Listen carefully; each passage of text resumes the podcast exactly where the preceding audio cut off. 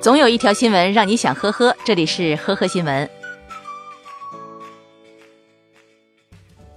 三月十七号，浙江杭州某派出所民警在扫毒行动中遇到了一件怪事：涉嫌吸毒的嫌疑人明明就在屋里，但是民警们翻箱倒柜就是找不到。而就在警察叔叔们准备空手而回的时候，家中的泰迪却一直蹲在地上，巴巴地望着衣柜的方向。警察叔叔觉得事有蹊跷啊，顺着狗的视线将大衣柜轻轻挪开，竟然发现衣柜后面有暗格，狗主人也就是嫌疑人陈姐就藏在其中。临走的时候，民警不忘抱了抱泰迪，说：“宝宝干得漂亮，下次我们招聘警犬的时候一定要来哦。”三月十七号，湖南株洲的一名男子冒用哥哥的身份证去乘高铁。没想到哥哥也已经被列为网上逃犯，被抓以后，他连忙澄清身份。但是警方通过进一步核查发现，不仅他哥哥是网上逃犯，他也因为和哥哥一起开赌场，也被列为了网上逃犯。目前，该男子已经被移交警方进一步调查。近日，江苏南京的张先生在网上买彩票被骗了一万元，被骗以后，张先生立刻报警求助。没想到这次又碰到了假的网警，假网警以需要进入公安退款系统为由，又骗走了张先生一万元。警方表示，网警办案受案也会通过幺幺零指挥中心。目前，警方仍在对假网警进行追查。最近，上海松江警方接到银行工作人员报警称，有一名女子正在接听诈骗电话，骗子自称是公安局的。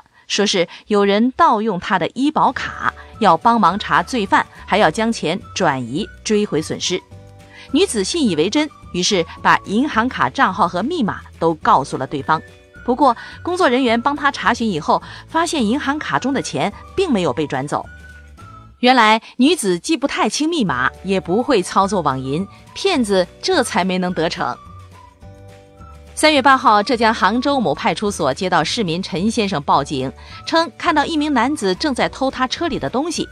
民警到场发现，这位偷了一包湿巾、一盒烟及一包饼干的窃贼是一位老熟人了。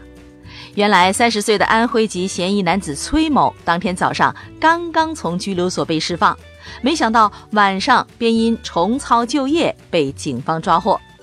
被抓以后，崔某称感觉跟做梦一样。而且竟然还责怪派出所管理的辖区太大了。目前，崔某因多次盗窃已经被刑事拘留。日前，四川宜宾的一名老人报警称抓到了一名偷鸡贼。民警赶到现场以后，发现老人口中所说的偷鸡贼是一个十四岁的孩子。老人说自己一大早就看到男孩蹲在自家的菜园里，他上前询问的时候，男孩拔腿就跑。正好老人之前丢了鸡，他就以为男孩是贼。经过了解，男孩并不是什么偷鸡贼，而是来蹭 WiFi 打手游的。因为村子附近只有这个位置能蹭到 WiFi。最终，民警向老人解释了原因，并且教育了孩子。感谢收听今天的呵呵新闻，明天再见。本节目由喜马拉雅和封面新闻联合播出。